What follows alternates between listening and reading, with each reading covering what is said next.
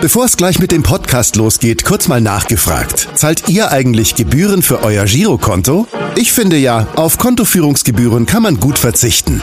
Deshalb wird dieser Podcast auch von der Sparda Bank Hamburg präsentiert. Dort gibt's nämlich das kostenlose Gehaltskonto für 0 Euro. Mein Tipp?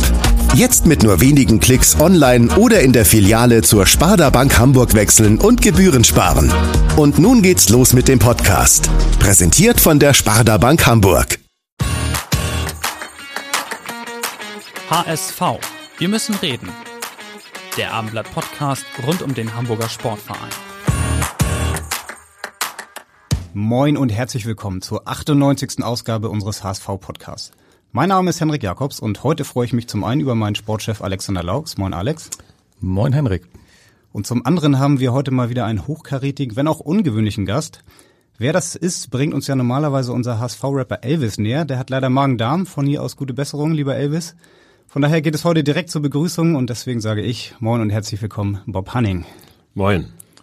Ja, jetzt herzlich willkommen auch von meiner Seite und viele werden sich jetzt fragen, was macht denn die Handball-Koryphäe Bob Hanning bei uns in einem Fußball-Podcast?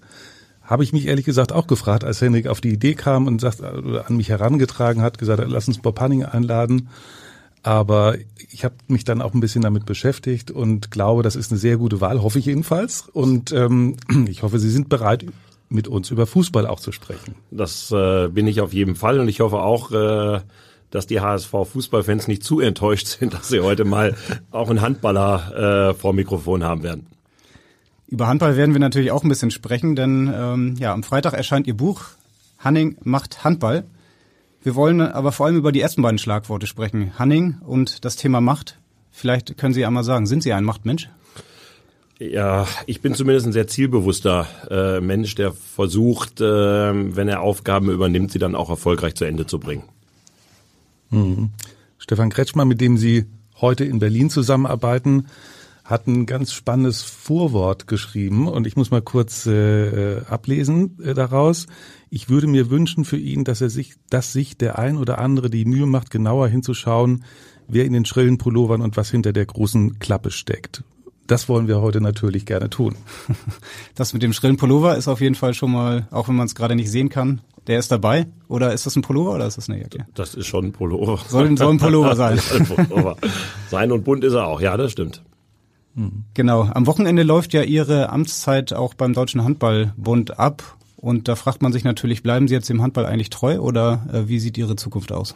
Ja, ähm, in der Tat habe ich jetzt acht Jahre lang ähm, die Geschicke des DRBs in Sachen Sport und Weiterentwicklung äh, begleiten dürfen. Das hat auch sehr viel Spaß gemacht, aber es war auch äh, sehr, sehr intensiv, wenn man äh, einen Verband kernsaniert äh, und äh, auf neue auf neue Beine stellt. Es war ein ganz spannendes äh, Projekt und äh, ansonsten bin ich ja leidenschaftlicher Nachwuchstrainer, trainiere ja noch äh, auch äh, auch unseren Nachwuchs und äh, bin ja auch für die äh, Füchse Berlin äh, verantwortlich und äh, den Job habe ich noch und äh, den behalte ich auch noch. Wenn Sie sagen, Sie trainieren den Nachwuchs, dann meinen Sie den deutschen Nachwuchs oder den Nachwuchs in Potsdam? Ja, also das, äh, man kann schon fast sagen den deutschen Nachwuchs, weil wir haben bei den Füchsen Berlin, äh, ich glaube, äh, über zwölf äh, deutsche Jugendnationalspieler, äh, die ich äh, betreue und äh, ich habe äh, mir in dieser Saison den äh, VfL Potsdam als äh, Ziel äh, zusätzlich äh, dazu genommen. Äh, da spielen unsere Jugendlichen, mit denen wir gerade deutscher Meister geworden sind, im großen Teil äh, in der dritten Liga und äh, wir wollen äh, den Weg Richtung äh, zweite Liga gehen und äh, waren so ein bisschen der Meinung, dass wir den Erfolg damit ein Stückchen wahrscheinlicher machen können und für unseren Nachwuchs auch die Möglichkeit haben, äh, dann auch einen guten Unterbau zu haben, weil Motivation durch Identifikation ist das äh, Schlagwort äh, bei den Füchsen Berlin. Wir haben viele äh, junge Spieler, ähm, die, die sich bei uns entwickelt haben, knapp 50 in den letzten äh, zehn, äh, zehn Jahren und äh, auch zu Nationalspielern entwickelt haben. Und von daher ist es immer wichtig, dass man einen guten Unterbau hat. Und äh, das können wir, glaube ich, mit dem VW Potsdam gemeinsam ganz gut bestücken. Zum Handball kommen wir dann etwas später nochmal, aber lassen Sie uns zunächst mal ein bisschen über den HSV sprechen. Sie waren von 2002 bis 2005 Trainer, aber eigentlich nicht nur Trainer, sondern irgendwie, können Sie ja gleich nochmal beschreiben, so für alles zuständig so, auch Manager und Sponsorenbesorger und so weiter. Und ähm, welche, welche Verbindung, welche Beziehung hatten Sie in der Zeit eigentlich zu den Fußballern? Ach, wir waren schon relativ eng. Es war ja damals so, dass äh, die Verantwortlichen äh, sich überlegt haben, äh, die Raute ähm, praktisch bei den Fußball, äh, bei den Handballern zu implementieren und auch mit der Raute äh, auch aufzutreten. Und äh, von da gab es da schon eine enge, eine enge Verbindung. Und äh, als Thomas Doll äh, Trainer war, ähm, haben wir uns auch das eine oder andere Mal äh, auch getroffen und die Anlage uns angeschaut und äh, ein Stück weit, Stück weit gefachsimpelt und äh, die Handballer sind auch mal von den Fußballern zum, zum Abendessen äh, eingeladen worden, äh, gar nicht weit äh, von hier entfernt, damals im Kaskrus. Ich erinnere mich da noch, äh, noch gut dran. Es war ein sehr, sehr, sehr, sehr äh, netter Abend. Am Gänsemarkt. Am Gänsemarkt. Und ähm, so gab es immer wieder auch, auch einen regen Austausch, äh, auch bei den, bei den Heimspielen im, im Volkspark und äh, von von daher war gab's wie gesagt die die die Verbindung war schon äh, schon eng und man war emotional auch äh, stark berührt. Das heißt, Sie sind dann damals mit der Mannschaft auch gerne mal rübergegangen ins Volksparkstadion nach dem Training, vor dem Training, vor den Spielen. Wie war das? Ja, wir hatten immer die Möglichkeit, die Spiele auch zu gucken, haben das auch regelmäßig, äh, regelmäßig gemacht und äh, haben mitgefiebert äh, und äh, auch viele Fußballer waren ja auch äh, bei den bei den äh, Spielen der der Handballer dann auch und das war war ein schönes äh, schönes Miteinander. Unsere Frage nach dem HSV und unsere Einladung hat natürlich auch einen besonderen Grund. Ich konnte oder ich hatte die, das Glück schon mal in, in Ihr Buch äh, reinzulesen. Und da ist mir auf Seite 67 aufgefallen, dass Sie auch über ein mögliches Comeback beim HSV sprechen. Da geht es eigentlich um, um das Thema Handball. Das war ja auch mal im Gespräch, das Comeback. Aber da schreiben Sie dann ähm, wortwörtlich, wenn mich in Hamburg noch einmal eine sportliche Aufgabe reizen würde, dann tatsächlich im Fußball. Da würde ich niemals nie sagen. Und wir nehmen mal an, Sie meinen da jetzt nicht den FC St. Pauli, oder? Nee, das äh, äh, habe ich in der Tat äh, in der Tat geschrieben. Das war äh, war damals die Situation, wo mich äh, der HSV Handball äh, wieder zurückholen wollte, aber nicht in der Funktion des Trainers, sondern in der in der Funktion der der der Geschäftsführung. Wann war das nochmal? Ähm, boah, das ist jetzt, äh, ich kann es gar nicht mehr genau sagen. Ich würde sagen, das war noch e-, Ende der Zeit, wo Andreas Rudolph Präsident war und äh, äh, Hauptsponsor war und sein, sein Bruder äh, Präsident war. Das, das muss sieben, acht Jahre her, äh, her sein. Und äh, ich hatte so das Gefühl, dass die Zeit, dass die Zeit vorbei ist und dass man eigentlich mich nur noch normal holen wollte, um zu sagen, wollen, den stellen wir jetzt auch als Trophäe mit in den Schrank. Und äh, da ich keine vier Fähnchen habe für jede Windrichtung eins, äh, habe ich mich entschieden, das nicht machen zu wollen. In dem Zusammenhang habe ich gesagt, Mensch, äh, wenn ich noch mal was machen würde, dann auf jeden Fall nur bei den nur bei den Fußballern äh, und nicht mehr bei den Handballern.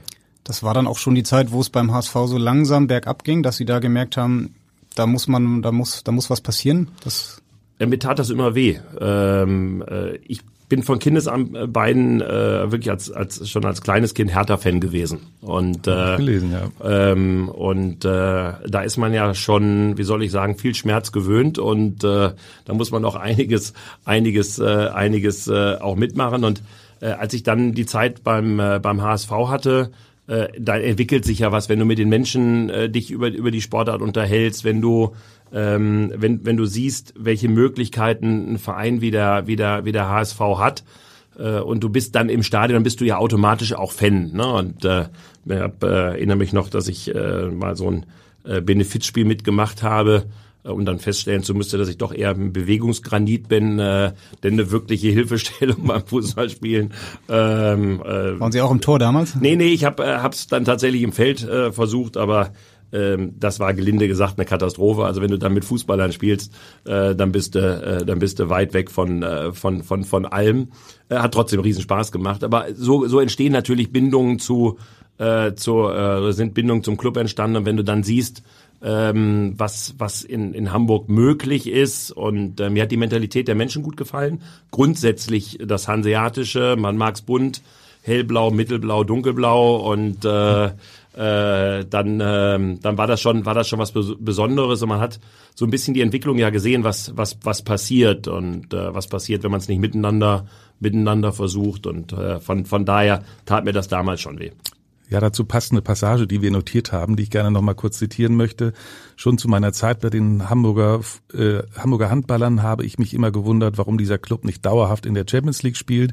Mein Herz blutet, wenn ich sehe, wie der HSV, dieser einst so stolze Verein, seit Jahren in der zweiten Liga herumdümpelt. Das haben Sie ja eben auch so ein bisschen beschrieben. Wie verfolgen Sie heute den HSV? Äh, nach wie vor intensiv. Es gibt wirklich zwei Mannschaften, nach denen ich intensiv schaue. Äh, das ist natürlich mein Hertha, wo ich wo ich regelmäßig im Stadion bin und es ist äh, nach wie vor der der HSV der HSV Fußball.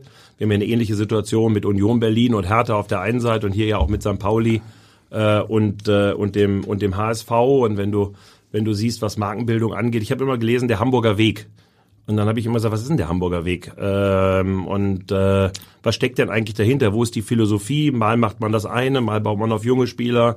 Äh, dann, das ist, wo, wobei Fußball auch extrem schwierig ist, weil es natürlich extrem in der Öffentlichkeit auch auch auch äh, auch steht und äh, wenn man von hinten raus denkt ähm, und das sollte man ja bei seinen bei seinen Projekten tun, muss man natürlich auch wissen, äh, wo ist wo ist mein Platz in der in der Stadt und und was ist eben auch was ist eben auch mein Weg auf der anderen Seite ist es natürlich auch so, dass du beim Fußball ja auch wirklich nur Geld verdienen kannst, wenn du international spielst.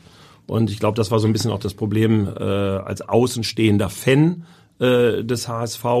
Es wollen ja immer 10, 12 Mannschaften äh, europäisch spielen. Man hat so ein bisschen den Eindruck gehabt, ähm, dass der HSV auch immer dazugehören wollte. Und wenn du dann investierst, um dann die Gelder zu kriegen, rückwirkend, und das eine so lange Zeit dann nicht klappt, dann bist du genau in der Situation, in der HSV äh, dann auch reingeraten äh, ist und das ist dann äh, sicherlich auch äh, die Situation gewesen, warum du dann in der in der zweiten Liga irgendwann gelandet bist, weil du dann irgendwann dein Tafelsilber auch äh, verkaufen musst und irgendwann auch äh, das Geld der Investoren ausgeht. Mhm. Sie sagen gerade, Hertha BSC ist auch einer Ihrer Lieblingsvereine oder damals schon als, als Kind haben Sie Hertha immer verfolgt. Wenn Sie jetzt so überlegen, was will ich mal machen? Sie sagen, der HSV würde Sie total reizen. Wie sieht's da bei Hertha aus? Ähm, äh, also in Berlin bin ich bei den bei den Füchsen wirklich tiefst verankert äh, und das das ist meine das ist auch meine Lebensaufgabe, die die mich unglaublich glücklich macht und äh, ich gehe jeden Tag gerne zur Arbeit. Ich habe mein Büro am Gendarmenmarkt äh, und äh, jedes Mal, wenn ich mich über irgendetwas ärgere, dann gehe ich äh, auf diesen Platz, äh, französischer Dom, deutscher Dom, Schauspielhaus und sage, hey, willst du, willst du Trainer in Wetzlar oder Geschäftsführer in Großwaldstadt sein? Dann laufe ich wie ein räudiger Köter wieder, wieder zurück in mein Büro und äh, bin super glücklich über das, was ich, was ich jeden Tag machen darf und, und den Verein entwickeln darf, junge Menschen trainieren darf. Ähm, von, von daher äh, hat sich die Situation äh, für mich äh, bei, bei Hertha nie gestellt, unabhängig, dass wir auch in, äh, mit sowohl mit Werner Gegenbauer als auch mit Ingo Schiller, dem Finanzvorstand, äh, ein äh, sehr sehr enges und auch auch persönlich gutes äh, gutes Verhältnis haben. Also von daher war das nie ein Thema und das wird auch nie ein Thema. Wenn man sich so ihre Karriere anschaut, ähm, dann stellt man fest, dass sie so mit ziemlich jeder Mannschaft mal aufgestiegen sind. Also wenn es einen Aufstiegsexperten gibt, dann wohl sie. Also erklären Sie mal, was ist da die wichtigste Zutat also ich, ich sage mal das Wort Team. Äh, ich glaube, dass, dass, dass das Miteinander ein ganz entscheidendes äh, Thema ist. Man kann diese vier Buchstaben äh, so interpretieren, dass man sagt, toll, ein anderer macht. Ähm, oder man kann einfach sagen, äh, totales Engagement aller Mitspieler.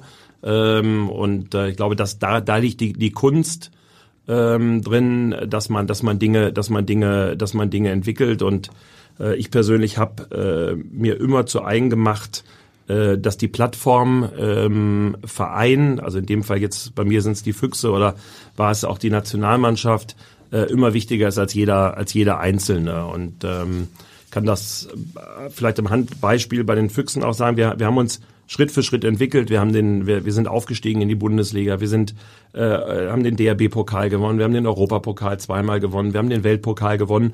Und trotzdem waren wir jetzt an einer Stufe, wo ich persönlich gesagt habe, wenn ich diesen Club weiterentwickeln will ähm, und nicht stagnieren will, muss ich etwas tun. Und äh, habe dann überlegt, brauche ich jemanden für, für die Wirtschaftlichkeit, brauche ich jemanden für den Sport, äh, brauche ich jemanden für Kommunikation und habe dann irgendwann festgestellt, ich brauche jemanden, der noch intensiver im Sport ist, als ich es als ich es sein kann bei den Aufgaben, die ich habe und habe dann Stefan Kretschmer geholt, wissentlich mich dann ein Stück zurückzunehmen und zu sagen, die Plattform der Verein ist aber wichtiger als ich es bin, obwohl mir das am meisten Spaß gemacht hat in der in der Aufgabenstellung und äh, die Kunst ist, glaube ich, immer bessere Leute um sich rum zu haben, als man selbst einer ist und das Ganze dann letzten Endes zu leiten und zu lenken. Am Ende des Tages ist es Führung und Miteinander und da liegt, glaube ich, der Schlüssel und das, egal ob ich aufsteigen will von der zweiten Liga in die erste Liga, von der dritten Liga in die zweite Liga oder von, äh, von der Oberliga in die, von der Landesliga in die Verbandsliga, spielt überhaupt keine Rolle.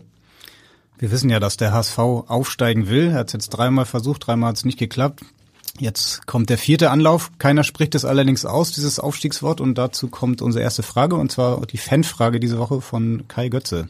Mein Name ist Kai Götze und ich wollte Sie mal fragen, kann nur der Aufstieg das einzige Ziel des HSV in diesem Jahr sein? Genau, das ist die Frage, die sich natürlich viele stellen. Äh, alle wollen aufsteigen, aber sollte man das als HSV mit dieser Geschichte, mit dieser Größe tatsächlich dann auch definieren und auch klar aussprechen? Was denken Sie da? Also ähm, ich bin immer ein Freund davon, äh, sich hohe Ziele zu setzen. Man kann auch mal ein Ziel reißen, äh, aber sich ein Stöckchen zu nehmen und drüber zu springen und zu sagen, ich habe mein Ziel erreicht, äh, das ist mir zu billig. Äh, und von daher glaube ich, äh, ist das, was ich auch meinen Mitarbeitern, meinen meinen Trainern und auch immer für mich selbst äh, in Anspruch nehme, sind hohe Ziele zu setzen und versuchen, sie auch dann zu erreichen. Wie gesagt, es gibt immer Gründe, warum man äh, dann mal etwas nicht erreichen kann, aber das ist dann auch kein Beinbruch, aber ich finde, dass man, dass man schon einem großen Ziel äh, hinterhergehen sollte. Sie kennen das ja auch bei Hertha BSC, da ist ja auch der Investor Lars Windhorst eingestiegen und hat relativ klar das Ziel definiert, ich will in einem Jahr europäisch spielen und in ein paar Jahren in der Champions League und vielleicht um die Meisterschaft mitspielen.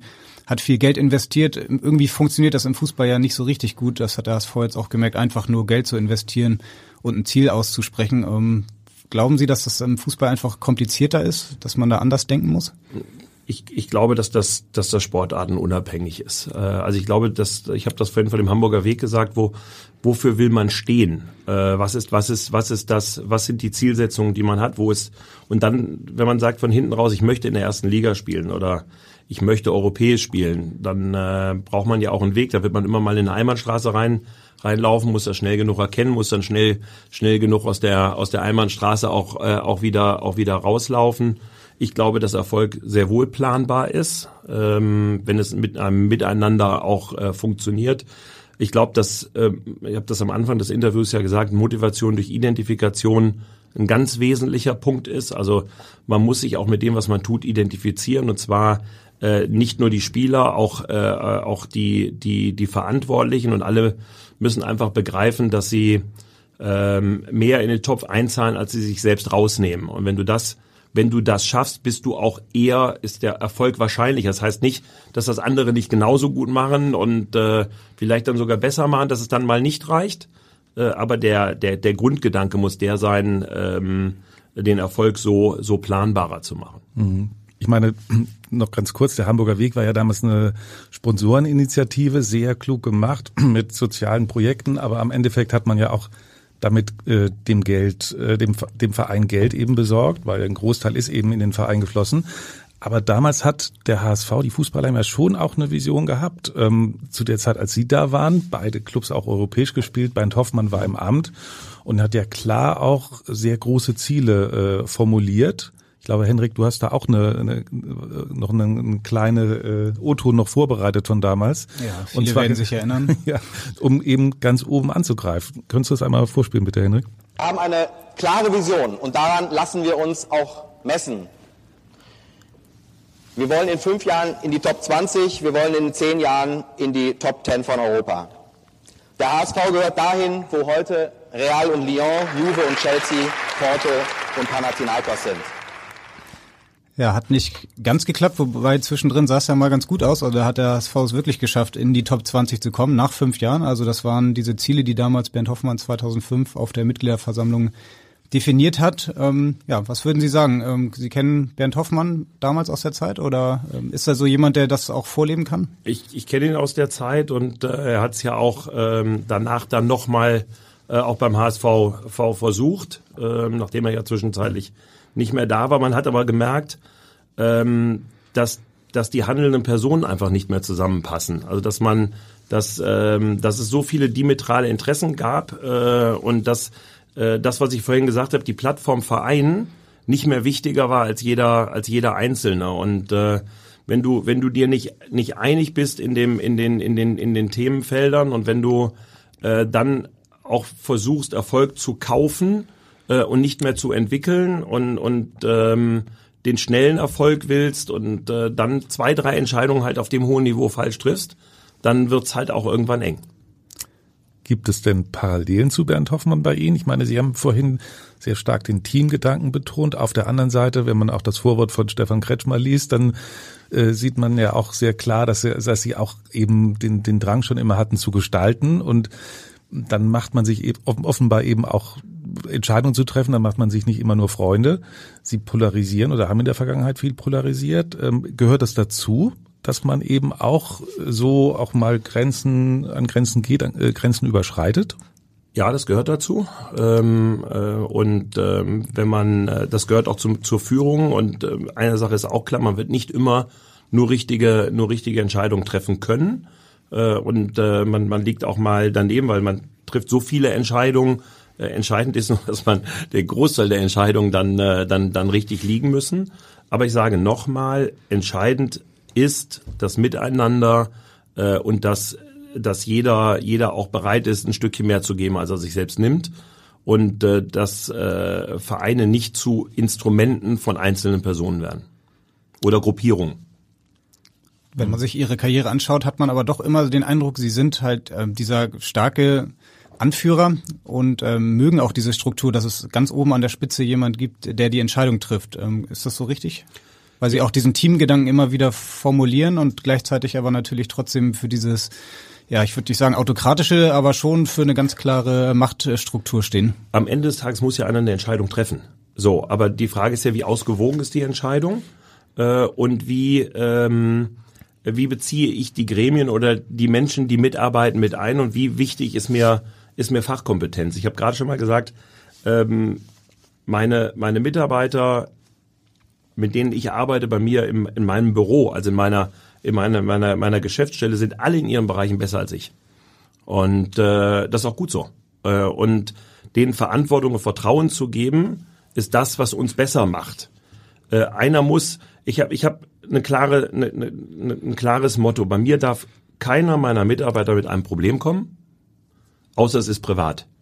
Äh, das ist eine ganz andere Situation. Da darf jeder kommen. Ich möchte, möchte, dass der Mitarbeiter kommt und sagt, ähm, das ist die Situation, das ist der Fall, das ist meine Idee, äh, so würde ich es, äh, so würde ich es lösen.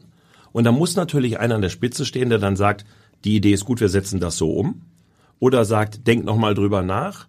Oder dann am Ende des Tages eine Entscheidung treffen muss, die dann vielleicht auch anders ist als, äh, äh als das, was, äh, was, der, was der Vorschlag war. Das hat schon was mit Führung zu tun ähm, wenn man, wenn man, wenn man, äh, wenn man Dinge verändern will, weil man dann wiederum das Ganze im Blickfeld hat und nicht nur den Teilbereich, äh, den, den ein, den ein Mitarbeiter verantwortet. Ich versuche im Übrigen äh, immer bei uns äh, alle Mitarbeiter komplett mit einzubeziehen in den täglichen äh, äh, Arbeitsrunden, dass jeder weiß, was der andere tut, um äh, auch mehr Verständnis dafür zu kriegen, ähm, was, was man zur Gesamtheit auch, auch beiträgt. Also ich sag mal, wenn ich jetzt im Auto nur das Lenkrad mache, ähm, und nicht weiß, äh, wie die wie die Kupplung funktioniert, ähm, dann dann habe ich vielleicht weniger Verständnis, weil nur das Lenkrad für mich wichtig ist.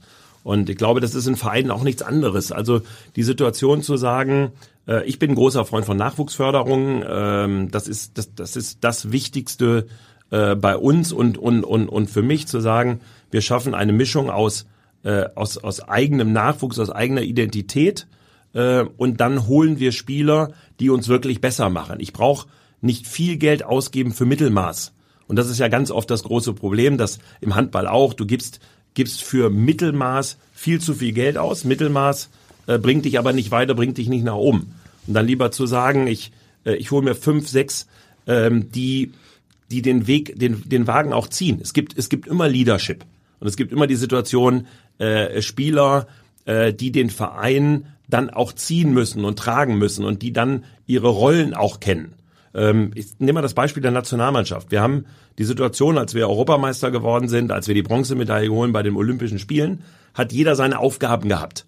Ähm, äh, die Spieler wussten, wann werden sie wie eingesetzt. Danach sind die Spieler zu anderen Clubs gegangen, haben viel Geld zum Teil verdient, haben andere Rollen gehabt und wir haben unser, unser Rollenspiel bei der Nationalmannschaft verloren und waren satt und zufrieden dann funktioniert das nicht. Und äh, die Kunst ist einfach zu gucken, äh, wo sind deine Führungsspieler, äh, wo sind deine Teamspieler und wo sind die Individualisten, die du auch brauchst. Nicht zu viele, weil das mal, die machen dir ein, ein, ein, ein Gesamtgefüge natürlich äh, kaputt, aber du brauchst den besonderen Spieler für diesen besonderen, für diesen besonderen Moment. Und das Thema der Zusammenstellung, ähm, das glaube ich sind die sind die sind die großen die großen herausfordernden Aufgaben, die dann den Unterschied machen, um wirklich erfolgreich zu sein. Ist das so ein bisschen auch dieser Hamburger Weg, den Sie äh, sich vorstellen würden, wenn Sie beispielsweise beim HSV etwas zu sagen hätten? Ich habe beim HSV nicht nicht zu sagen und es ist auch kein Bewerbungsgespräch, äh, obwohl ich wirklich total gerne wieder äh, wieder wieder hier bin und äh, äh, mir mir heute Morgen äh, auch den Spaziergang an der Alster äh, äh, einfach gegönnt habe, einfach früh aufgestanden bin und sagte, ich mache noch mal die Runde äh, und und genieße das nochmal, weil ich Hamburg einfach auch wirklich liebe. Äh, das ist, ich habe immer gesagt, für mich gibt's äh, gibt's nur Hamburg und Berlin, was die was die Städte angeht. Äh, und äh, bin mir sicher, dass die Verantwortlichen auch, auch äh, selbst beim HSV wissen, was sie zu tun äh, und zu lassen haben. Ja, wenn Sie jetzt noch Essen dazu nehmen, dann machen Sie die Funke Mediengruppe ganz das, glücklich. Ne? Das, das, ist, ja. das ist, das stimmt. Das ist meine Heimat. Da habe ich nun mein Leben lang gelebt äh, und äh, bin dem Tusem Essen auch nach wie vor sehr verbunden, ähm, dem, dem Handballclub äh, und unterstütze da auch immer wieder mit Nachwuchs und Trainer. Unser jetziger Bundesliga-Trainer äh, war, war der jüngste Trainer, der, der beim Tusem äh, der, der äh, beim Toussaint Handballtrainer äh, war, der überhaupt jede Bundesligamannschaft trainiert hat. Und ich erinnere mich äh, beim Tusem noch sehr gut, wo die mir gesagt haben, Mensch, du kannst uns doch jetzt keinen 22- oder 23-jährigen Jungen als Trainer verkaufen. Die Spieler sind alle älter. Und dann habe ich gesagt, du, dann guckt euch doch einfach mal, redet nur mal mit ihm. Äh, und dann haben sie das Gespräch geführt und der sportliche Leiter war früherer Kapitän meiner deutschen Meistermannschaft, damals mit Thorsten Jansen, Florian Kermann, der jetzt auch, äh, Toto trainiert ja jetzt den, den HSV und hat bei mir damals äh, beim Tusem und hinterher in Solingen äh, Hand, das als Handballspielen gelernt. Und äh, haben sich mit ihm unterhalten und haben gesagt, okay, komm, ähm, das ist schon ein Risiko, sag ich ja, aber ähm, der Junge ist zwar jung, aber der ist gut und äh, der Vorteil ist, äh, die Trainer, die vorher da waren, waren zwar alt, aber deutlich schlechter, also von daher könnt ihr das versuchen. Und der hat den Verein ja tatsächlich dann auch in die erste Liga gebracht. Also von daher passt das tatsächlich mit der Funke Media Gruppe Essen, äh, Hamburg, Berlin. Äh, von daher passt das ja. tatsächlich. Wobei, ich würde gerne nochmal, weil wir gerade beim Thema Führung waren, nochmal kurz zum HSV. Mhm. Ist klar, dass es kein Bewerbungsgespräch ist, aber die Verbindung ist ja nun mal da. Ähm, der HSV hat aktuell keinen richtigen CEO mehr nach Bernd Hoffmann. Hat zwei Vorstände mit Jonas Bold und Frank Wettstein. Fehlt das? Ach, das werden die selbst wissen, ob was fehlt oder nicht. Also ich bin, also dafür, dafür fühle ich mich weder, weder berechtigt, was zu sagen, noch, äh, noch kann ich, kann ich so tief in die, äh, in die Inhalte des, des HSV schauen. Ich guck von, von, von draußen drauf, ich guck als Fan drauf, äh, ich guck mit einer, mit einer Leidenschaft drauf und das Wort Leidenschaft beinhaltet das Wort Leiden, äh, wie wir, wie wir alle wissen. Ich leide dann auch schon mal mit, wenn du dann siehst, dass du vier Heimspiele gemacht hast, äh, und wenn mich nicht alles täuscht, ähm, äh, davon, glaube ich, nur eins gewonnen hast und äh, dreimal unentschieden gespielt hast und, und dann du wieder siehst, dass die, dass die nächste Chance ähm, wieder ein Stückchen unwahrscheinlicher wird, den, den, äh, äh den HSV, den HSV zu sehen. Aber äh, wie gesagt, äh, ein, ein Urteil inhaltlicher Natur steht mir nicht zu und das möchte ich auch nicht geben. Aber vielleicht können Sie trotzdem sagen, ob ein HSV, äh, ein Verein wie der HSV grundsätzlich so einen starken Vorstandschef bräuchte, einen klaren CEO, eine klare Chefin? Ähm, ich habe immer gesagt, manchmal ist ein König, wenn er an alle denkt, besser als eine Demokratie. Äh, von daher, äh, von daher bin ich, äh, hilft es natürlich schon, äh, wenn du einen starken Mann an der an der an der Spitze eines eines Unternehmens hast. Aber nur dann, wenn er wirklich an alle denkt und alle auch äh, alle auch mitnimmt. Und die große Kunst ist ja, ähm, dass ich, dass dass man sich auch ein Stückchen zurücknehmen kann und auch weiß, äh, was man kann und was, was man nicht kann. Und ich habe immer als Handballtrainer ähm, und ich habe es ja nun auch äh, immerhin auch bis zur Nationalmannschaft als Co-Trainer ja auch den Weg, den Weg und als Bundesliga-Trainer ja auch, auch lange, äh, auch lange gemacht. Äh, ich habe immer gesagt, was kannst du? Aber viel wichtiger ist nicht zu wissen, was du kannst, sondern viel wichtiger ist zu wissen, was du nicht kannst. Ähm, und wenn, wenn äh, Vorstände oder CEOs, äh, das ist ja leider ganz oft so, der Meinung sind, sie müssen sich komplett in den Sport einmischen und sie, sie wissen äh, besser, wer Trainer wird äh, oder, oder wer nicht, dann wird's halt immer gefährlich. Äh, und äh, deswegen war ich zum Beispiel bei, bei Hertha jetzt super glücklich, äh, dass, dass sie Freddy Bobic geholt haben. Weil damit haben sie einfach mal Sportkompetenz gekauft. Ähm, und den, äh, der muss jetzt auch entwickeln. Der muss jetzt auch gucken, was ist der, wie ist der richtige Trainer. Das ist auch, auch ein Thema, ähm, nicht jeder Trainer ist der richtige Trainer für jeden Verein. Äh, wir haben die, die Situation ganz, äh, gehe jetzt wieder auf, auf, die, auf, die, auf die Füchse Berlin zurück. Ähm, ich habe in den 16 Jahren, ähm, ist das jetzt mein, mein dritter Trainer. Äh, und wir haben insgesamt einmal einen Trainer äh, in 16 Jahren obwohl wir Dritter waren, entlassen, ähm, weil ich nicht mehr davon überzeugt war, dass er äh, Coach heißt Kutscher, heißt äh, Zügel in der Hand und äh, wenn die Spieler dann irgendwo auf dem Bock sitzen äh, und du sitzt nur noch hinten drin in der, in der Kutsche, dann wird's halt schwierig. Ähm, damals haben wir dann handeln, handeln müssen, weil wir gesehen haben, äh, dass das, das, ist in, das ist in Gefahr. Ähm, du musst ja auch schauen, äh, welcher Trainer passt zu dem Verein und zu der Philosophie.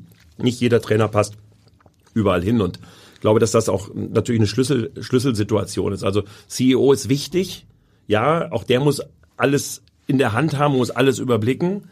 Aber wichtig ist halt, dass du jemanden auch hast im Sport, ähm, der äh, zu deiner Philosophie, die du ja vorher gibst, auch passt und auch in der Lage, in der Qualität ist, das auch umzusetzen. Das habe ich mich schon so oft gefragt, äh, wenn ich das nochmal nach äh, einschieben darf. Sportliche Kompetenz. Ich meine, viele Vereine haben sich bemüht, beim HSV auch Leitbilder entworfen und so weiter. Am Ende des Tages ist es doch das Kerngeschäft, Fußballspiele zu gewinnen und dort auch die entsprechende Kompetenz zu schärfen. Aber auf der anderen Seite geht's ja auch, ich meine, da haben Sie sich ja auch ausgiebig damit beschäftigt, das ganze Ding auch zu vermarkten, entsprechend zu präsentieren. Das ist ja mittlerweile auch so wichtig. Also so ganz ohne geht's ja auch nicht. Und da die Balance zu finden, ist wahrscheinlich nicht so einfach.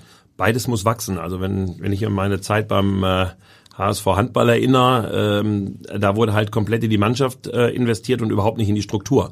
Das kann natürlich nicht funktionieren. Du musst, du musst parallel ja wachsen, sonst hast du gar keine Chance. Und äh, von daher ist es natürlich ähm, gerade beim Fußball äh, das Thema Wirtschaftlichkeit äh, und Finanzierung äh, unmittelbar auch mit dem sportlichen Erfolg verbunden, weil man muss natürlich einfach auch sagen, äh, Geld schießt auch Tore äh, und äh, davon kann man sich nicht freimachen. Aber ähm, du siehst ja auch, wie lange haben so ganz große Fußballclubs Zeit gebraucht, um erfolgreich zu sein. Manchester City, Chelsea, um mal, um mal zu sagen, wie lange, wie lange braucht das, um etwas, um etwas zu entwickeln? Die hatten aber eine Vision. Ähm, und äh, die hatten eine Idee davon, wie sie, wie sie es, wie sie es lösen. Und äh, ich bin nach wie vor davon überzeugt, dass das beim HSV möglich ist, wenn es bei einem Club möglich ist, äh, dann bei, bei einem Verein in einer Stadt wie in, wie in Hamburg. Aber dafür müssen sich alle mit diesem Projekt äh, maximal äh, identifizieren. Sie haben eben Ihre eigene Zeit in Hamburg beim HSV Handball schon angesprochen. Ähm, damals haben Sie den, den Verein vom letzten Platz ins europäische Geschäft geführt innerhalb äh, kurzer Zeit. Am Ende waren Sie der Kutscher, der vielleicht ein bisschen zu viele Pferde dann äh, dabei hatte. Das haben Sie auch in Ihrem Buch geschrieben.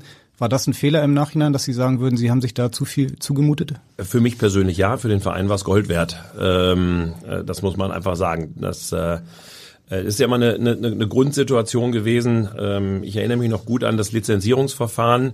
Ähm, ich war gar nicht so lange, gar nicht so lange beim, HS, beim HSV und wir, wir saßen zusammen und äh, es gab kein Geld und äh, die Spieler sind nicht bezahlt worden und es war ein absolutes Chaos. Äh, und was, dann hast du zwei Möglichkeiten. Du kannst sagen, du gehst woanders hin oder kannst sagen, du nimmst es in die Hand.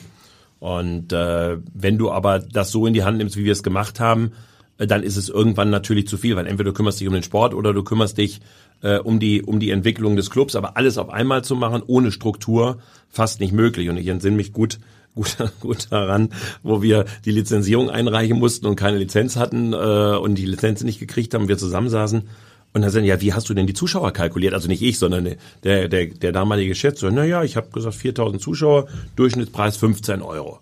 Ja, also das geht ja auch nicht. Äh, mach mal äh, 6000 Zuschauer an 20 äh, Euro.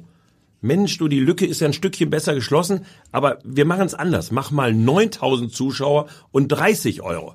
Mensch, damit können wir die Schulden bezahlen. Äh, und genauso, klingt logisch. genau, das klingt, klingt, klingt logisch.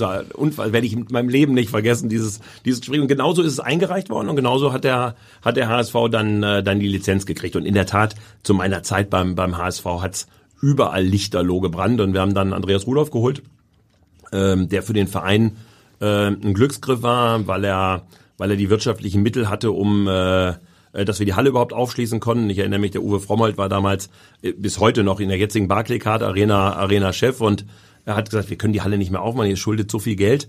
Und dann haben wir mit 5-Euro-Scheinen Anzahlungen gemacht und dann hat er gesagt, komm, äh, scheiß was drauf, lasst euch rein. Da habe ich gesagt, äh, sei Uwe, ich krieg die Mannschaft nicht mehr motiviert, du musst mir helfen. Dann hat er die Ansprache gemacht in der Kabine, übrigens eine großartige Ansprache. Also wenn jemand mal einen Krisenmanager braucht, ähm, ihr habt hier einen vor der, vor der, äh, vor der Tür.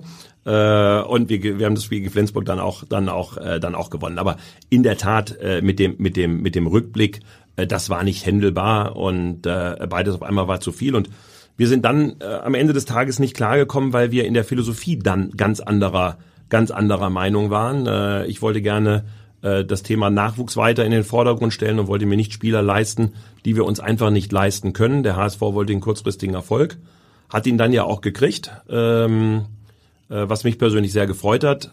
Das Ende hat man auch gesehen. Was kann man es dann wirklich als Glücksgriff bezeichnen, wenn es dann in der Insolvenz endet? Ja, es war, also ich sage, es war ein Glücksgriff, äh, weil es hätte sonst auch in der Insolvenz äh, geendet, weil die, die war, also ohne Andreas Rudolph hätte es diesen Club nicht mehr gegeben. Und ähm, äh, das, das wird oft auch, oft auch verkannt.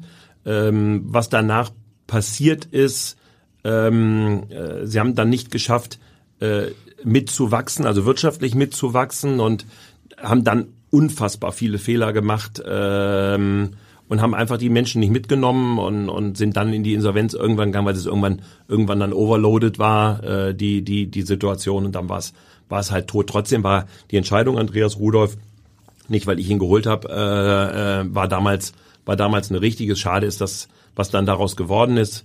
Umso glücklicher äh, bin ich, dass, äh, dass Thorsten Jansen das äh, jetzt in einer Art und Weise macht, äh, wie ich es mir immer gewünscht habe beim HSV. Das ist mein HSV, ähm, nämlich mit jungen Leuten. Und wenn man sich die Spiele jetzt auch anguckt, wieder, da sind ganz viele Spieler, mit denen er in der dritten Liga gespielt hat, die er persönlich selbst besser gemacht hat ähm, und, und ähm, zusammen mit, mit, seinem, mit, seinem, mit seinem Geschäftsführer äh, das, Ganze, das Ganze auch aufgebaut hat. Von daher macht es einfach auch Spaß, äh, das, äh, das jetzt wieder zu sehen. Und das ist jetzt wieder viel mehr mein HSV-Handball, als äh, als es je war. So ein bisschen der Weg, den Sie damals auch in Berlin gegangen sind, ne? Also aufgebaut, wirklich von genau. null.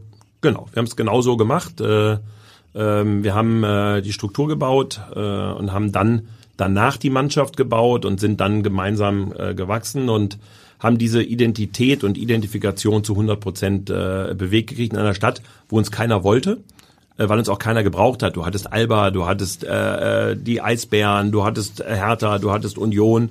Äh, also äh, der Kuchen ist nur einmal verteilbar und ähm, da wir von Anfang an das klar war, dass wir nicht mit Krümmeln zufrieden sind, äh, waren wir auch nicht so sehr, äh, so sehr gern gesehen. Und von daher war aber genau der Weg, das so aufzubauen, genau der richtige.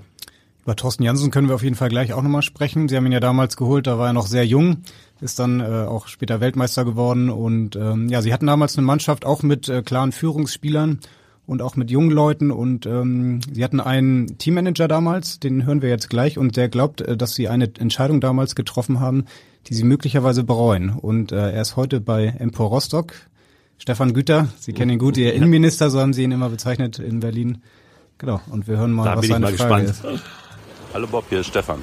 Viele Grüße von der Ostseeküste. Uns verbindet ja eine lange gemeinsame Zeit in Hamburg und danach in Berlin.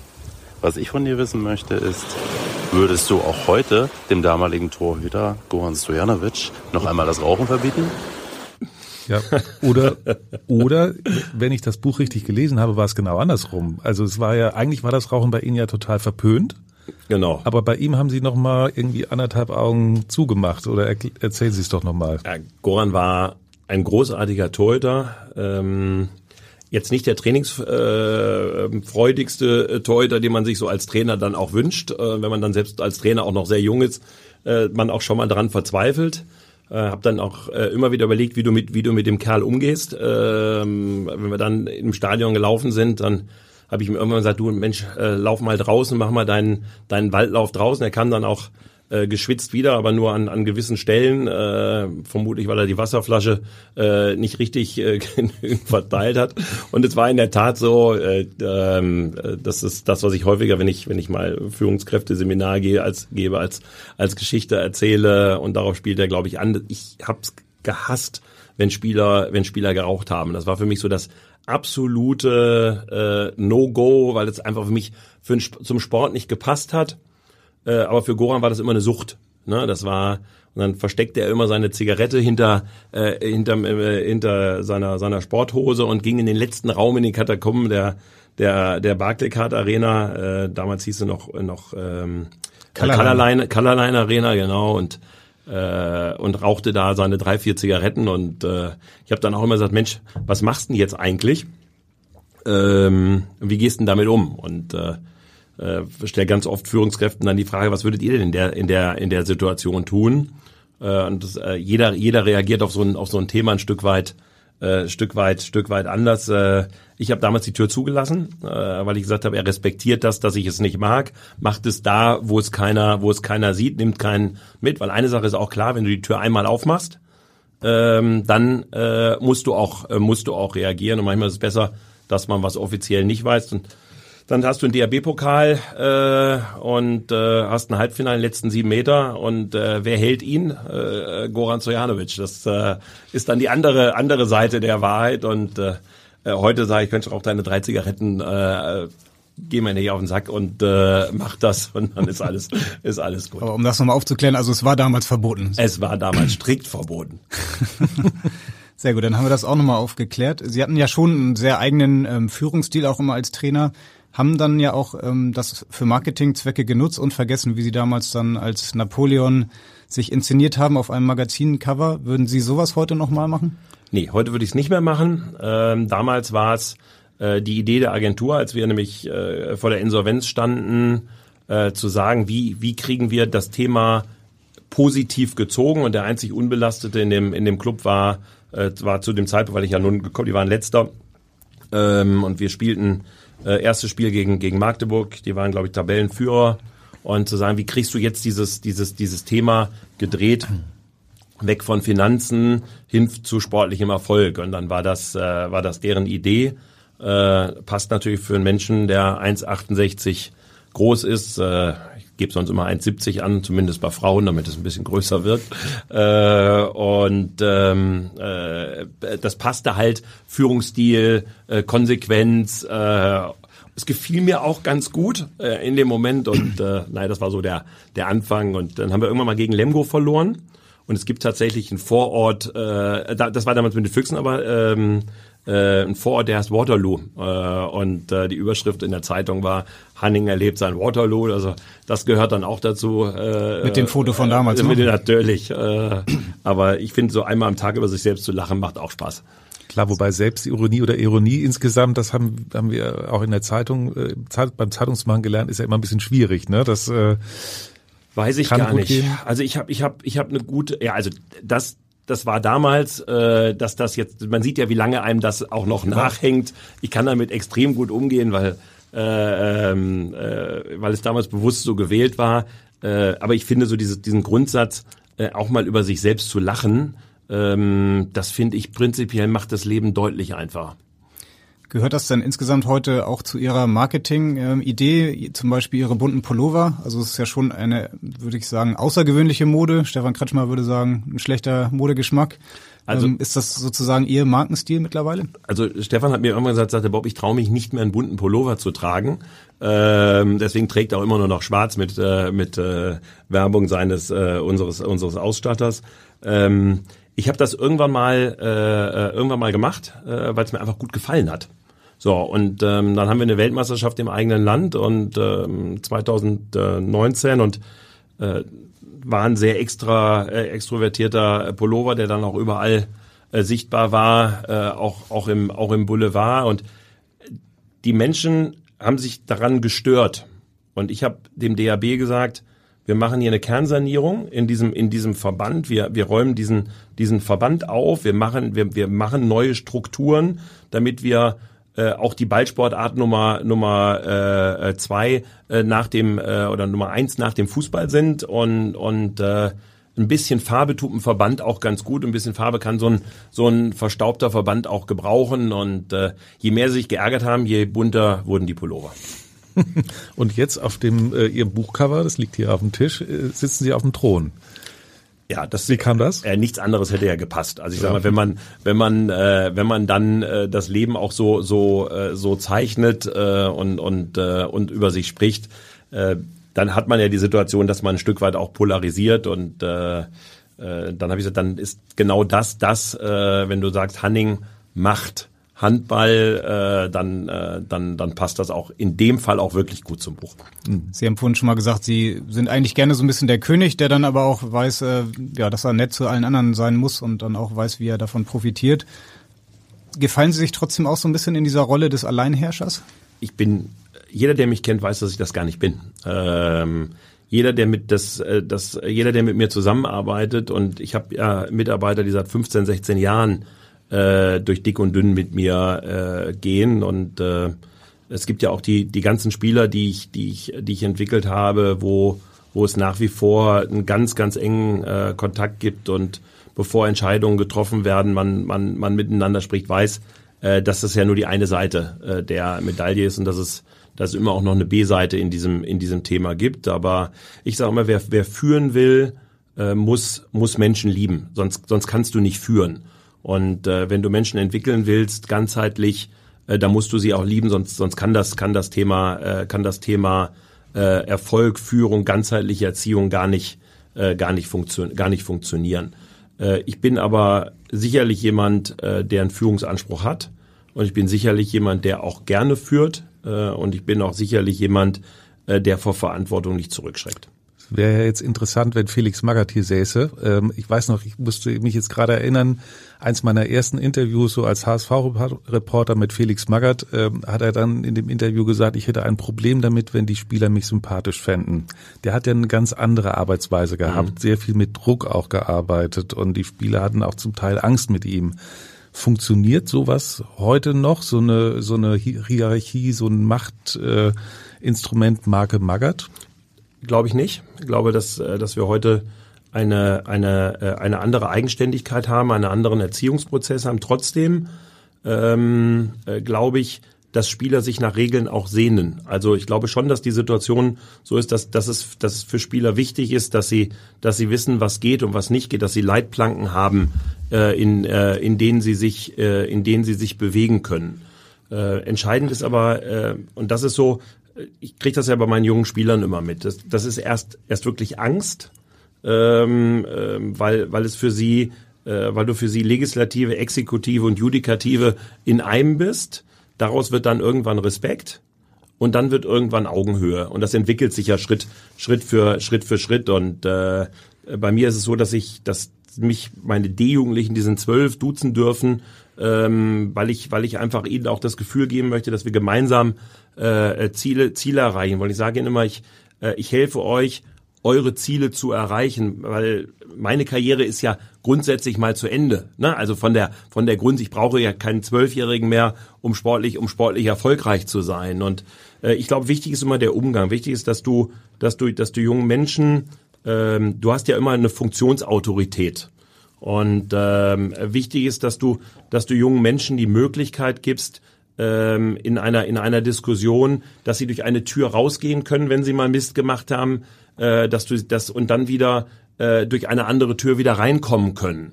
Und äh, ich glaube, die Spieler haben gar kein, gar nicht Angst vor Druck, weil Druck kannst du ähm, kannst du natürlich so verstehen, aber du kannst es auch als Rückenwind nutzen. Na, du kannst ja auch sagen, äh, mit dem Druck äh, als Rückenwind bin ich in der Lage, den den 100 Meter Lauf noch schneller zu laufen.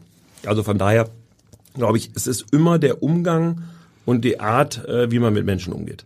Sie haben diesen Erziehungsprozess gerade angesprochen, gerade mit jungen Spielern. Dazu gehört als Trainer dann offenbar bei Ihnen auch mal, dass die jungen Spieler mal das Auto aufräumen müssen von Ihnen. Zumindest hat uns das jemand verraten, und zwar Thorsten Jansen. Und er wird uns diese Geschichte jetzt nochmal kurz erzählen. Ja, in, in, in Solingen, das muss ja dann so mit 19 gewesen sein, na, und da haben dann äh, drei Jungs äh, aus unserer Mannschaft, äh, mir inklusive, wir haben dann äh, einmal den Auftrag bekommen von Bob, äh, wir müssen, also sein Auto müsste mal wieder äh, sauber gemacht werden und wir durften auch, wir durften auch, was wir da im Auto finden und was wir gebrauchen könnten, könnten wir behalten. Und haben uns dann Spaß gemacht, haben gesagt, komm, das machen wir jetzt mal. Bob hatte ja zu dem Zeitpunkt einen, äh, einen Laden, äh, in dem er H2O, das war eine damals sehr angesagte Sport- und äh, Freizeitmarke. Es gab auch noch irgendwelche Parfümproben, ja, Kosmetika, aber aus dem, aus dem obersten Regal. Und äh, da jetzt nicht nur der Kofferraum voll war, sondern auch die, die Rückbank, gingen wir dann mehr oder weniger mit irgendwelchen Sporttaschen da aus, dem, äh, aus der ganzen Nummer raus. Das hat er uns aber, glaube ich, nicht nochmal angeboten, weil danach hat er, glaube ich, Ordnung gehalten in seinem Fahrzeug und äh, hat das wahrscheinlich bis heute beibehalten. Ja, schöne Anekdote von Thorsten Jansen. Ähm, Sie schmunzeln schon die ganze Zeit. Also die Geschichte ist so, wie er sie erzählt. Ja, und, äh zu 100 Prozent. Äh, er hat noch vergessen, dass noch genügend Geld noch drin lag an, an, an Geldmünzen. aber äh, ich habe es mir tatsächlich beibehalten, bis heute den Wagen sauber machen zu lassen und äh, die Inhalte des Autos äh, den Jungs dann zu schenken. Okay, war das denn damals eine Art Strafaktion oder was war das für eine Erziehungsmethode? Das war überhaupt keine Erziehungsmethode. Es war die Frage, ob sie Lust haben, sich ein bisschen Geld zu verdienen oder nicht. Okay, ja, schöne Geschichte auf jeden Fall. Und Thorsten Janssen haben Sie ja eben schon mal angesprochen. Sie beobachten seine Arbeit hier natürlich jetzt auch noch ganz genau. Sie kennen ihn über viele Jahre. Ja, Sie freuen sich. Äh, wie, wie bewerten Sie seine persönliche Entwicklung auch?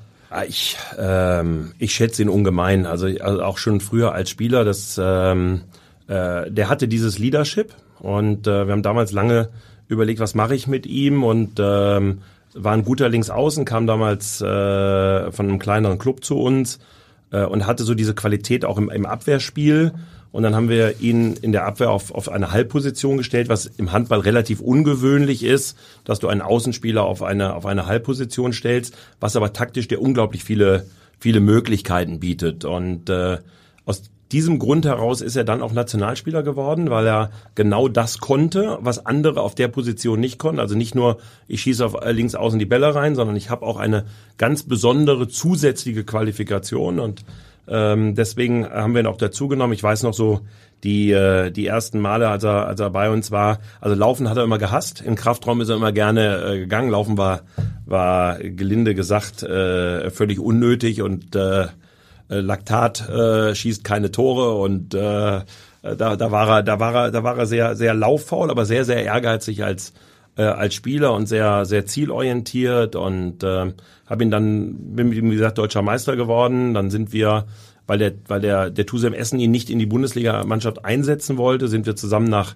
nach Solingen gegangen, sind von sind gemeinsam von der dritten in die zweite Liga aufgestiegen, sind gemeinsam von der zweiten Liga in die erste Liga aufgestiegen, äh, erst erst nach äh, nach Nordhorn gegangen, danach in die in die Bundesliga. Äh, ich bin dann über über Wuppertal Willstedt ähm, zum zum HSV gegangen und äh, habe ihn dann ja auch äh, dann ja auch äh, zurückgeholt.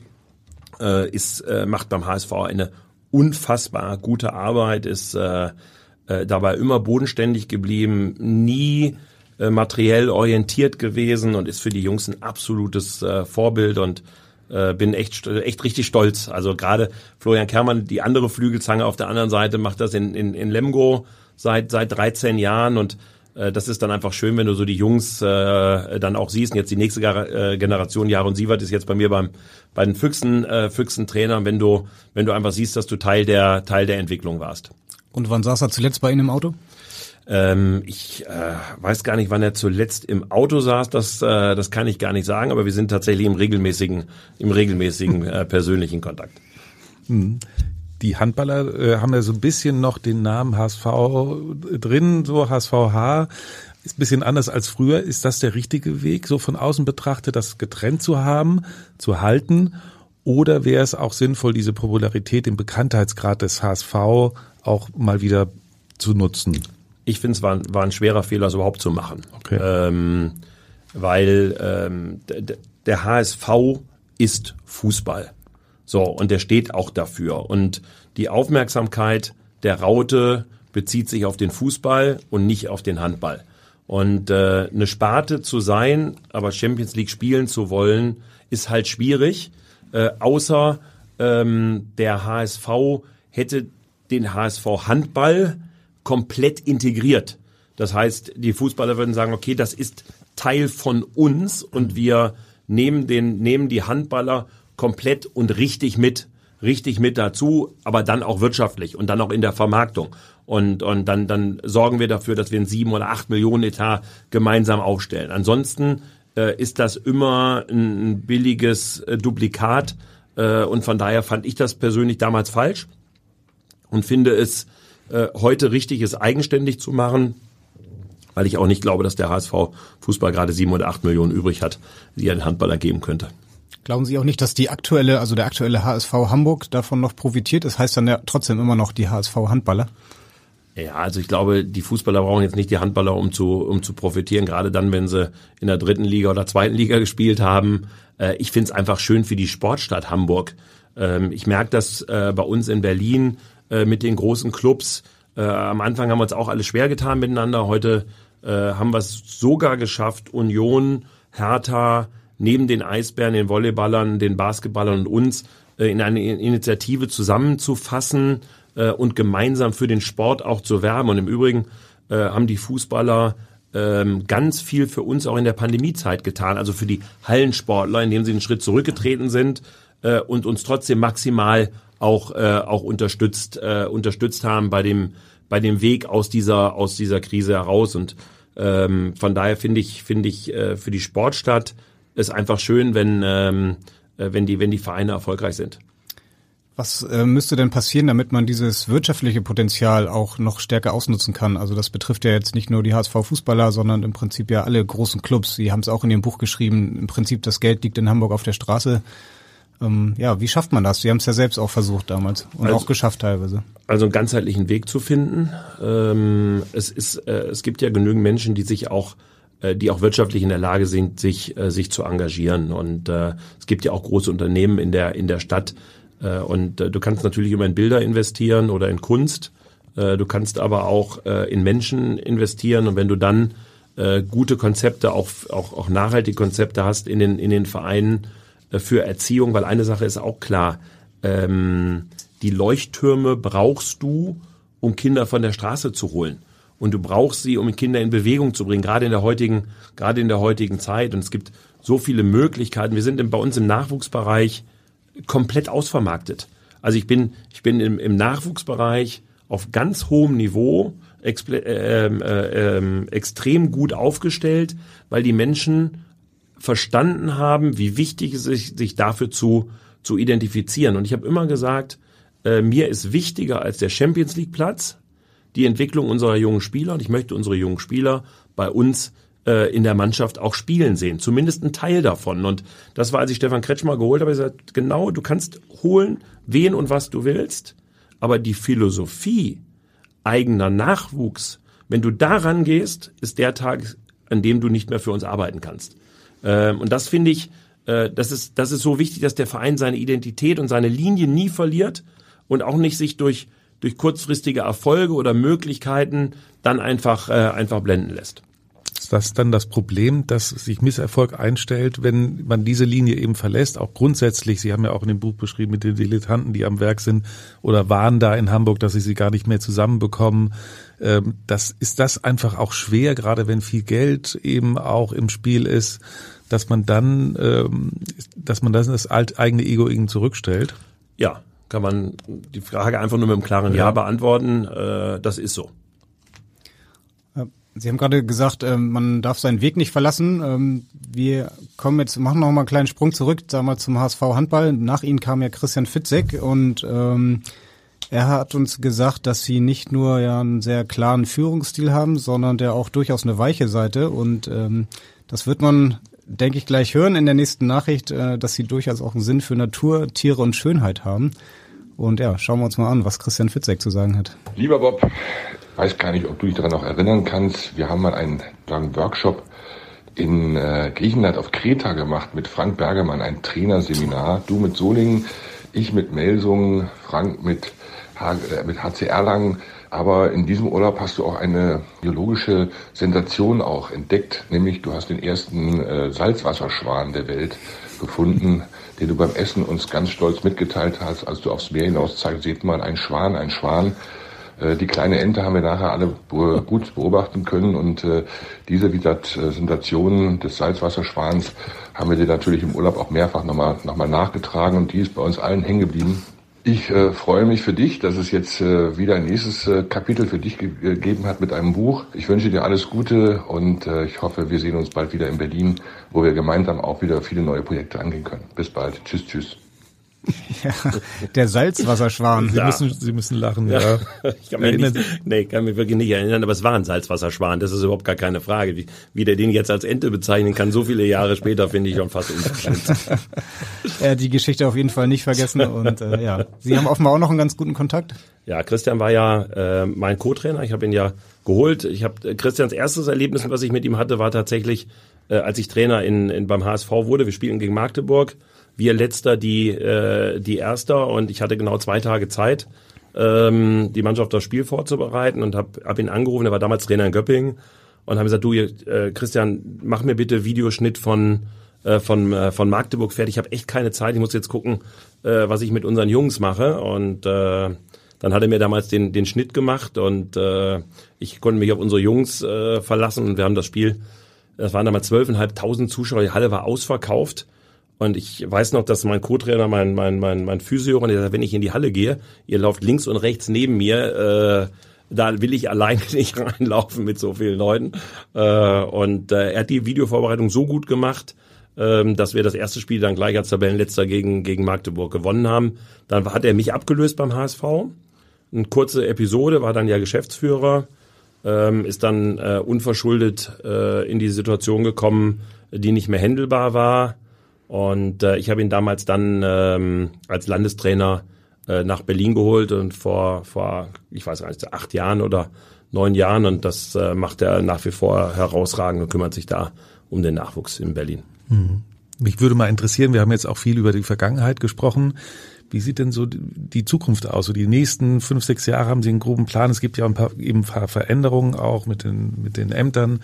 Ähm, welche Träume haben Sie denn eigentlich noch? Was treibt Sie jetzt so an? Also mein größter Traum ist seit Samstag in Erfüllung gegangen. Ich habe äh, die Baugenehmigung gekriegt äh, für mein Haus am See.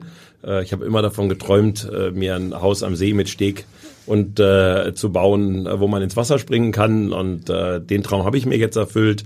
Äh, was die berufliche Zukunft äh, bringt, äh, weiß ich noch, äh, weiß ich noch nicht. Im Grunde genommen äh, hat man natürlich alles, äh, alles erlebt und es ist alles, äh, es ist alles Routine. Äh, ich habe irgendwann mal gesagt, ich würde eigentlich gerne noch mal äh, ein Logistikunternehmen äh, aus, äh, aus einer schwierigen Zeit holen, um äh, noch mal einen ganz anderen äh, Gedankenansatz äh, zu, zu, zu finden. Ähm, was, was die Zeit bringt, weiß, weiß sowieso kein Mensch. Äh, bin äh, fühle mich in Berlin unglaublich wohl. Ähm, wir haben eine Struktur geschaffen. Ich habe immer versucht, in Berlin eine Struktur zu schaffen, äh, die den Verein unabhängig von, äh, von mir macht, weil ich immer sage, das, was man hinterlässt, äh, ist das, was entscheidend ist, nicht was man in der Zeit gestaltet. Das ist wichtig, aber die Art und Weise, wie man etwas, wie man etwas äh, hinterlässt. Wir haben Stefan Kretschmer geholt. Wir sind im Nachwuchsbereich äh, mit den Trainern gut aufgestellt. Wir haben alles Eigengewächse in den in den Funktionen und ob es noch mal was anderes gibt in in Berlin äh, oder wo auch immer. Ähm, das halte ich mir persönlich einfach äh, einfach offen. Aber ähm, man muss man muss sagen, äh, die der Verein hätte die Pandemie äh, ohne mich sicherlich nicht lösen können ähm, äh, in der in der Zeit, aber wir sind äh, so extrem gut aufgestellt, dass dass der Verein jetzt auch nicht mehr nicht mehr abhängig ist von von einzelnen handelnden Personen. Mhm. Also das Haus am See, der Traum, der geht in Erfüllung. Sie hatten damals immer den Traum beim HSV einmal auf dem Rathaus einen Titel zu feiern. Mhm. Das ist dann ja später auch, hat ja geklappt, nicht mit Ihnen dann, aber ich denke, Sie konnten sich trotzdem mitfreuen und äh Ich habe mich absolut gefreut. Für mich war das das Ende des Kapitels, ähm, weil die Arbeit damit abgeschlossen war. Und äh, für mich war das, äh, das war ein, war ein schöner, ein schöner Moment und damit war der HSV für mich aber auch wirklich genau in dem Moment Geschichte.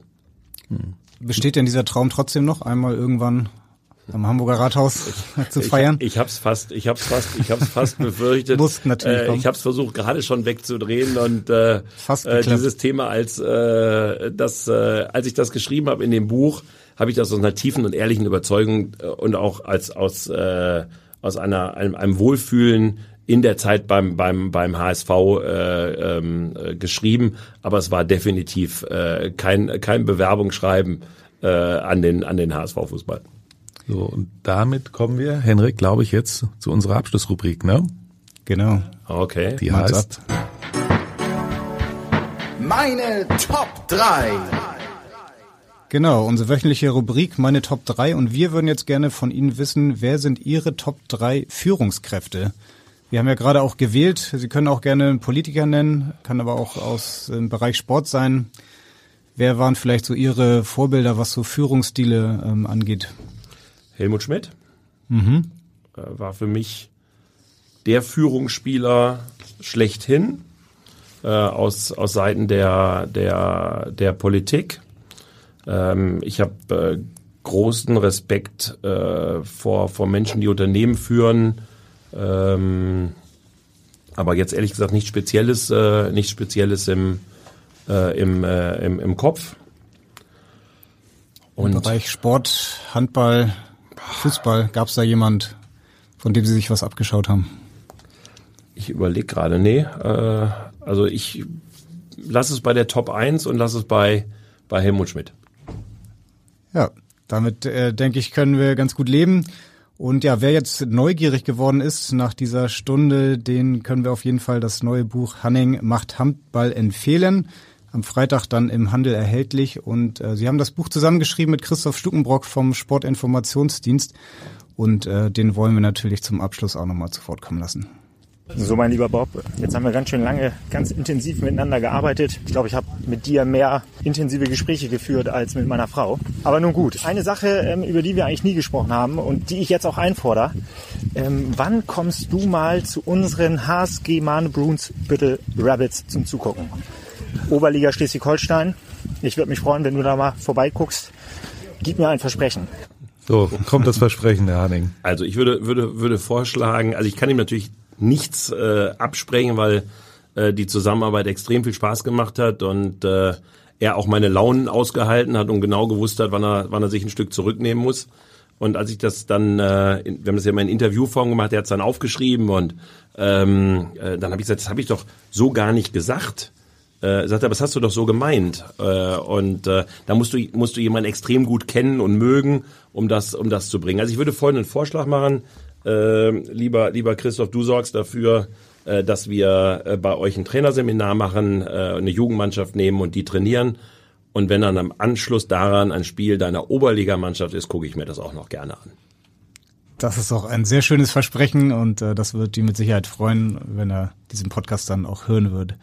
Ja, uns bleibt zum Abschluss dann noch ein Verweis auf unseren wöchentlichen HSV-Newsletter. Darin geht es diese Woche dann auch um Bob Hanning, aber dann natürlich auch um das Spiel bei Erzgebirge Aue am Freitag des HSV. Ja, und für alle Neuabonnenten verlosen wir darin auch zwei HSV-Trikots, also melden Sie sich gerne an unter abendblatt.de slash HSV minus Gewinnspiel. Ja, und uns bleibt jetzt nur noch ein Dank auszusprechen an Bob Hanning. Schön, dass Sie da waren. Viel Erfolg mit Ihrem Buch und alles Gute für die Zukunft. Vielleicht sieht man sich ja in Hamburg nochmal wieder. Und ich hoffe, dass die Fußballer es ertragen haben, Handballer heute äh, im Podcast zu hören. Das auf jeden äh, Fall war sehr spannend und interessant. Vielen Dank. Alles Gute auf meiner Seite. Dankeschön. Genau. Und wir hören uns dann in der kommenden Woche schon wieder dann nach dem Spiel des HSV in Aue. Dann geht's auch ausschließlich wieder um Fußball. Und bis dahin in Hamburg sagt man Tschüss. Bei uns heißt das auf Wiederhören. Auf Wiederhören. Weitere Podcasts vom Hamburger Abendblatt finden Sie auf abendblatt.de slash podcast.